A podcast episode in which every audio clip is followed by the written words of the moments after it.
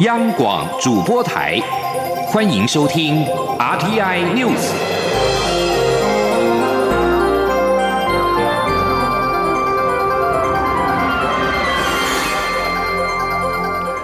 各位好，欢迎收听这节央广主播台提供给您的 RTI News，我是陈子华。首先是一则有关于国际方面的消息。印尼三佛齐航空公司一架搭载六十二人的客机，在今天从要首都雅加达机场起飞之后失去了联络。而这架客机原本是要飞往西加里曼丹省的昆甸市。搜救人员表示，在雅加达外海发现了可疑的碎片。印尼交通部表示，这架客机是在当地时间今天下午的两点三十分，也就是台湾时间三点三十分左右失联。而交通部已经和国家搜救总队等。单位调查飞机的下落，而搜救官员哈月诺向路透社表示，一个搜救队已经在雅加达北部的海域发现了疑似来自于该客机的碎片，但是尚未获得证实。而三佛齐航空公司发表声明表示，他们仍然在收集有关这架航班的最更详细的资料，将在稍后发出声明。中央流行疫情指挥中心在今天公布了国内新增三例境外移入 COVID-19 的确定病例。分别是来自于印尼按八二七以及菲律宾按八二八跟按八二九入境。指挥中心统计，截止到目前，国内累计八百二十八例的确诊，分别为七百三十三例境外移入，五十六例的本土病例，三十六例敦睦舰队，两例航空器感染以及一例不明。另外一例按五三零移除为空号。确诊个案当中有七个人死亡，七百二十人解除隔离，一百零一人住院隔离中。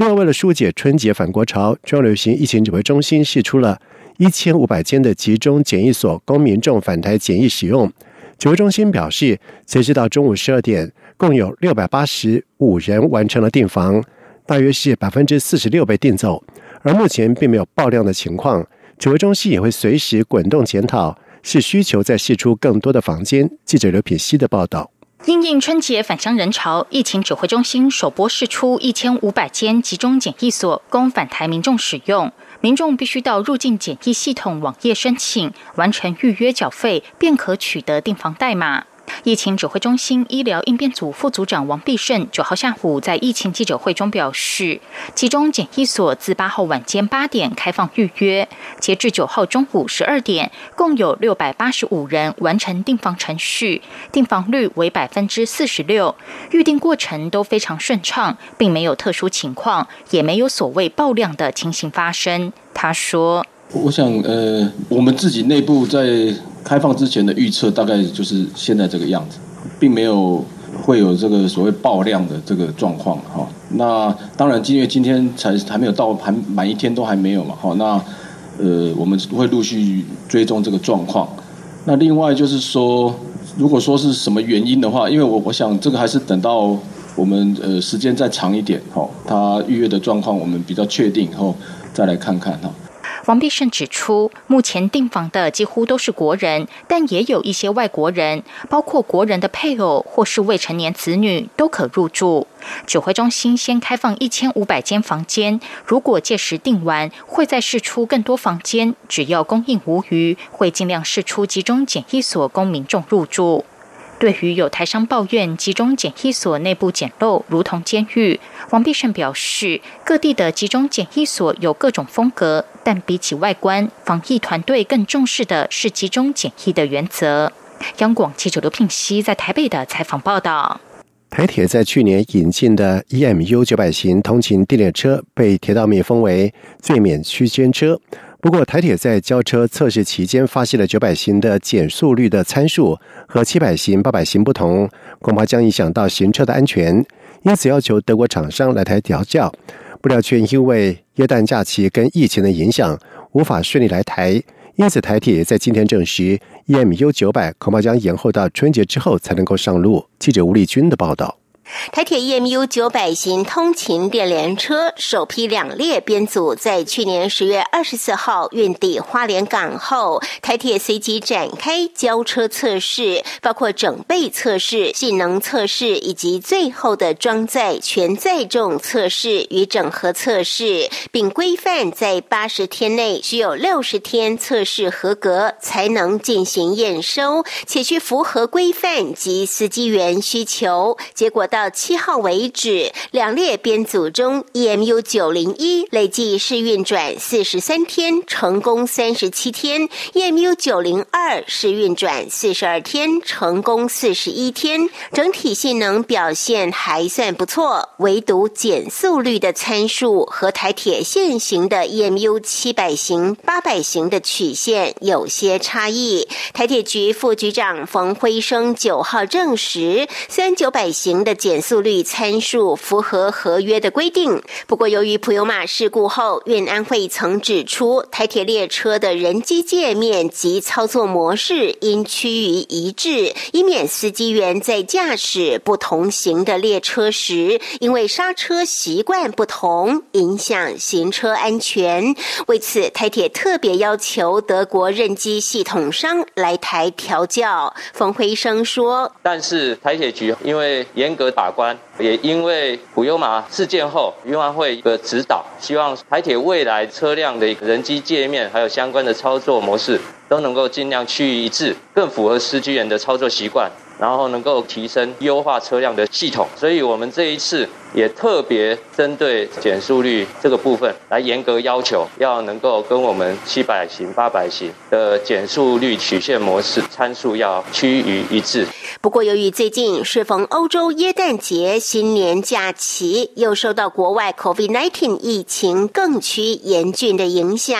德国专业技师无法及时来台调教，也导致原定。EMU 九百要在二月六号春节前上路的计划，被迫必须延到农历年后。目前台铁规划 EMU 九百今年还要再交付十列一百辆新车，明年则是十二列一百二十辆，二零二三年完成总数五十二列五百二十辆的新车交付，提供旅客更优质的乘车品质。中央广电台记者吴丽。军在台北采访报道。另外，台铁在昨天晚上发现了台东池上到富里间的钢轨出现了零点八公分的裂缝，在经过几阶处理之后，已经在今天凌晨完成了抽换。台铁初步研判，钢铁断裂的原因跟气温过低有关。无独有偶的是。花莲和平到汉本间的钢轨也在今天上午出现了类似的情况。目前台铁已经紧急加固，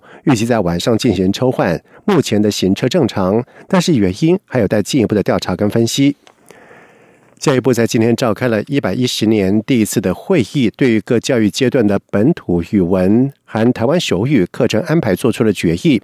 而其中争议最大的国中教育阶段，七八年级列为固定课程，每周一节。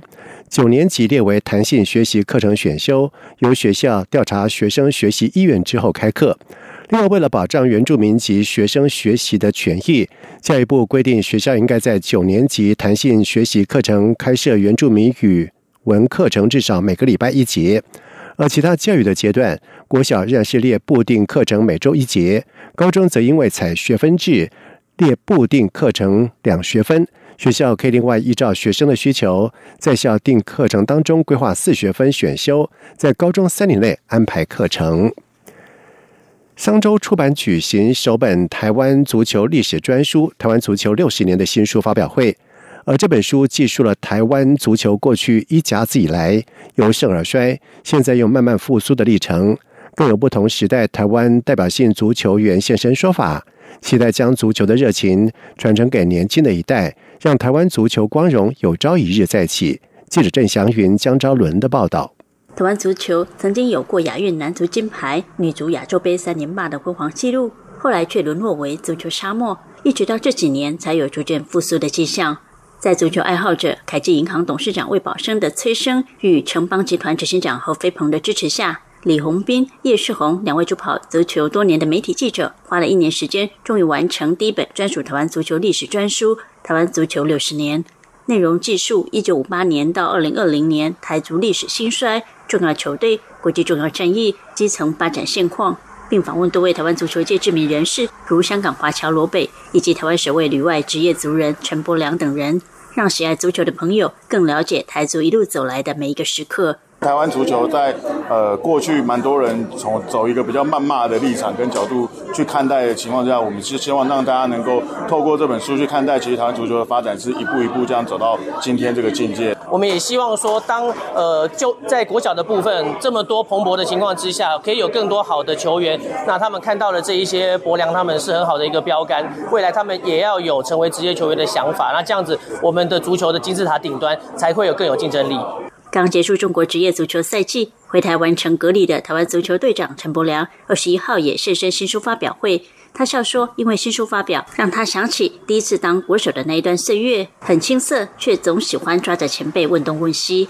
由于新书版税全数都将捐给陈柏良足球公益信托，用于推动台湾足球基层发展。陈柏良也希望借由自己和前辈们的故事。”鼓舞更多年轻球员在未来闯出一片天。前辈退下来以后，他们也都在去去着重于基层的发展。那我觉得现阶段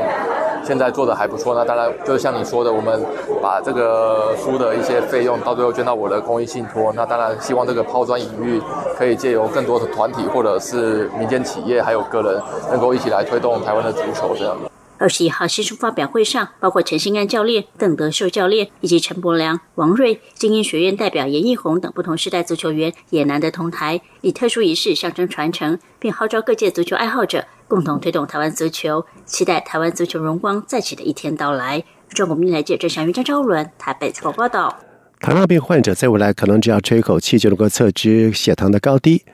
国立台湾师范大学教授林正煌师生团队发表了即时呼吸伤感测泛用型技术，尝试让患者透过吹气及时得知血糖值。而这项技术即将进入临床实验，如果一切顺利的话，团队期望能够量产出市价低于新台币一万元的居家型的仪器。记者陈国维的报道。为了减少糖尿病患者侵入式检测的频率与压力，甚至透过提升仪器的准确度来找出糖尿病的早期患者，台湾师范大学化学系教授林正煌多年来进行相关研究。喜爱吹长笛的他，先是开发气哨音波感测泛用型技术，以一个迷你哨子透过物理的方式来侦测气体。当不同气体经过哨子时，会发出不同频率的声音。利用麦克风接收，将讯号送进电脑分析，计算出。出气体量是全球少见运用声音频率变化量进行定量分析的研究技术。林正煌现在更带领研究生刘书豪和王玉祥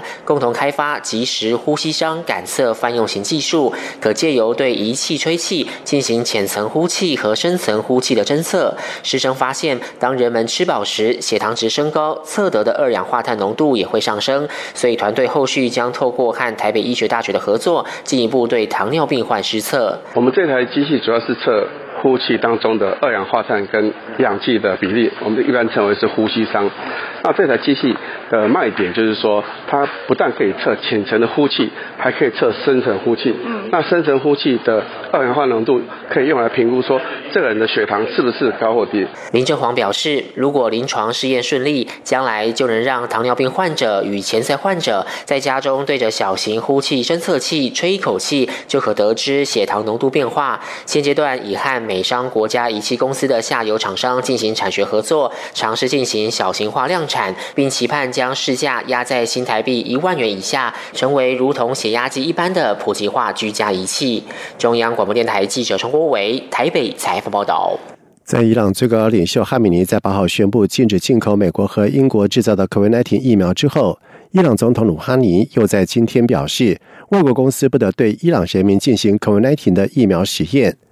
哈米尼在八号表示，伊朗禁止进口美国跟英国制造的 COVID-19 疫苗，因为美国跟英国都不可信赖，并可能意图散播传染到其他的国家。哈米尼表示，伊朗可能从其他可信赖的国家取得疫苗，但是他没有做进一步的说明。报道指出，中国跟俄罗斯都是伊朗的盟友。伊朗是中东地区遭到 COVID-19 疫情冲击最严重的国家，而哈米尼随后又在推特当中重申了这项指控。而对哈米尼的举动，世界卫生组织公共卫生紧急计划执行主任莱恩回应表示，世卫组织已经一再呼吁不要把病毒政治化。莱恩进一步强调，也请不要把疫苗政治化。以上这节整点新闻由陈子华编辑播报。